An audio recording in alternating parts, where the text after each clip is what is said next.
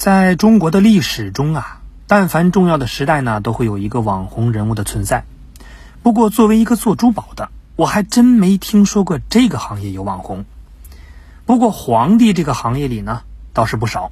他们呢，大多活出了一个大写的任性，并且呢，是充满争议，而且还被大家津津乐道。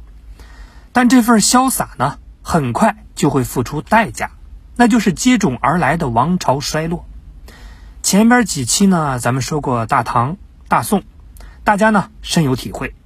唐玄宗如此，宋徽宗如此，当然呢，到了大明，咱们的万历皇帝同样也没逃掉。你以为这就到头了吗？错，后边呢还有一个乾隆皇帝呢。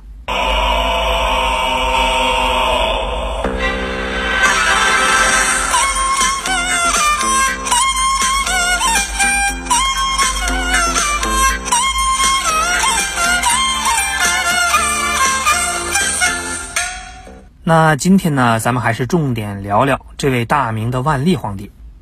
话说万历的老爹隆庆皇帝曾经让明朝对内宽厚仁慈，对外呢安定平和。然而传到儿子万历，四十八年整下来，明朝从此呢是进入内忧外患的尾声。惯例，咱们呢先说外患。明朝呢从来是不缺国际关怀，好不容易蒙古和日本都消停了。那主席台前呢，又啪啪的走来了后金的宝宝。萨尔浒之战以后，山海关以外几乎都成了后金的地盘。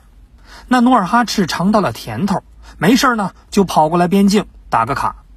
你想，东北有这么个强大的威胁存在，大明会舒服吗？这就是大明后期面对的主要国际问题。那接着咱们说内忧。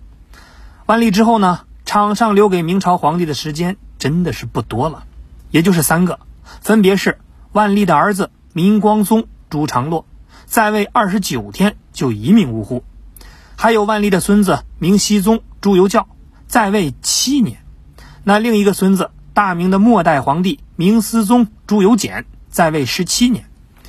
大概好日子都被万历过完了，那剩下这三个呢，是一个比一个苦命。首先呢，说万历的儿子明光宗。朱常洛，苦的那叫一个是有话难说。万历呢，其实不喜欢他。继位的原因呢，是他是长子。因为这段尴尬的经历，朱常洛一辈子都在被宫斗。在他还当太子的时候呢，就被一个盲流冲进了宫里行刺。但别人行刺都用管制刀具，那这位朋友呢，不知道什么想法，拎了一根棒子就进来了。那这呢，让朱常洛很苦恼。兄弟，我这里是皇宫哎，你也太不拿武器当回事儿了，我不要面子的吗？可朱常洛就忘了一件事儿，当年孙悟空去凌霄殿收拾玉皇大帝，不也就拎了根棍子吗？快去请如来佛祖！万幸呢，太子没受伤，盲流呢也被拿下砍了头。等后来好不容易当上皇帝，不到一个月呢，就生了一场病。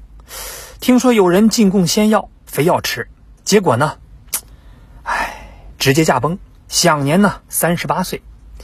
你没听错，就是当了二十年的太子，刚转正一个月，人就没了。所以说呀，员工试用期真的不要太长啊，这跟充电俩小时开机就黑屏有什么区别？而以上两件事儿，就是明末著名的三大疑案中的两个：停机案和红丸案。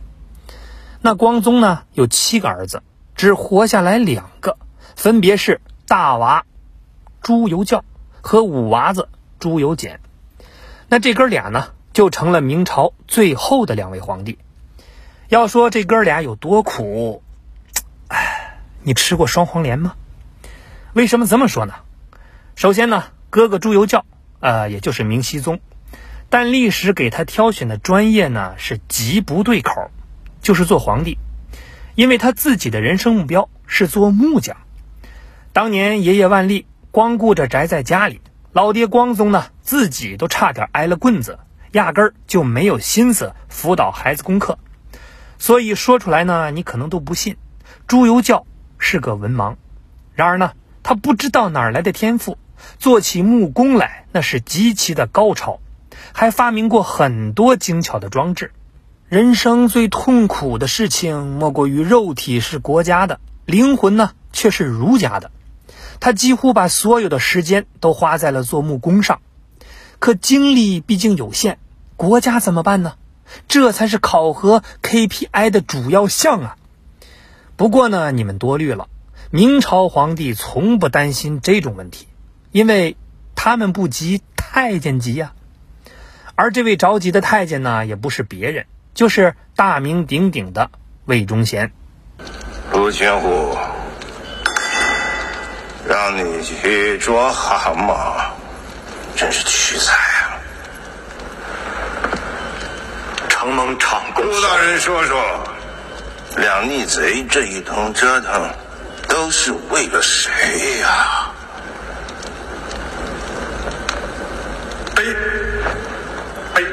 卑职以为。陆殿下，请一位给唱和。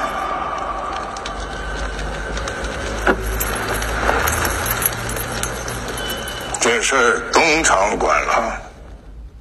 魏忠贤呢，可以说是太监中励志的典范。他曾经是一个社会闲散人员，有一次呢，因为赌钱输大了，心情郁闷，当时呢就幡然悔悟，马上认识到赌博的危害。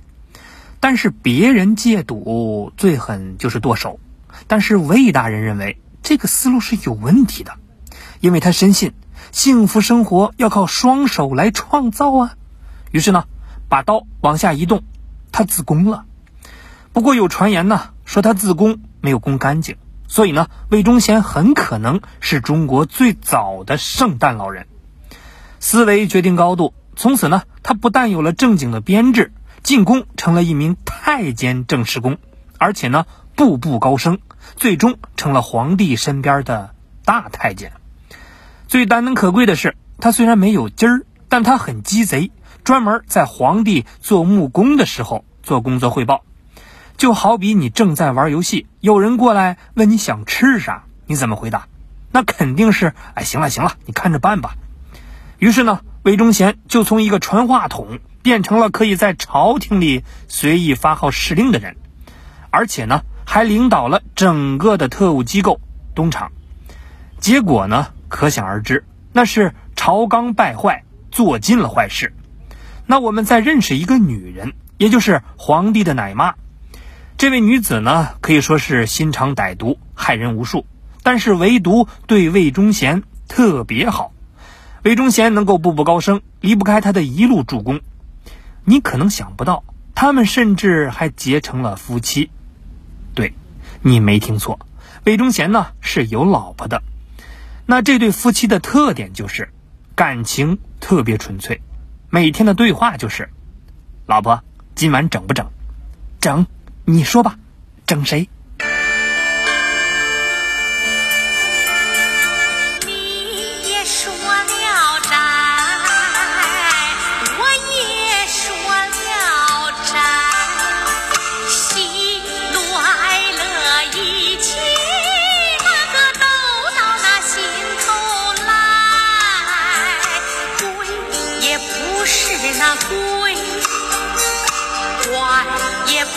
是那怪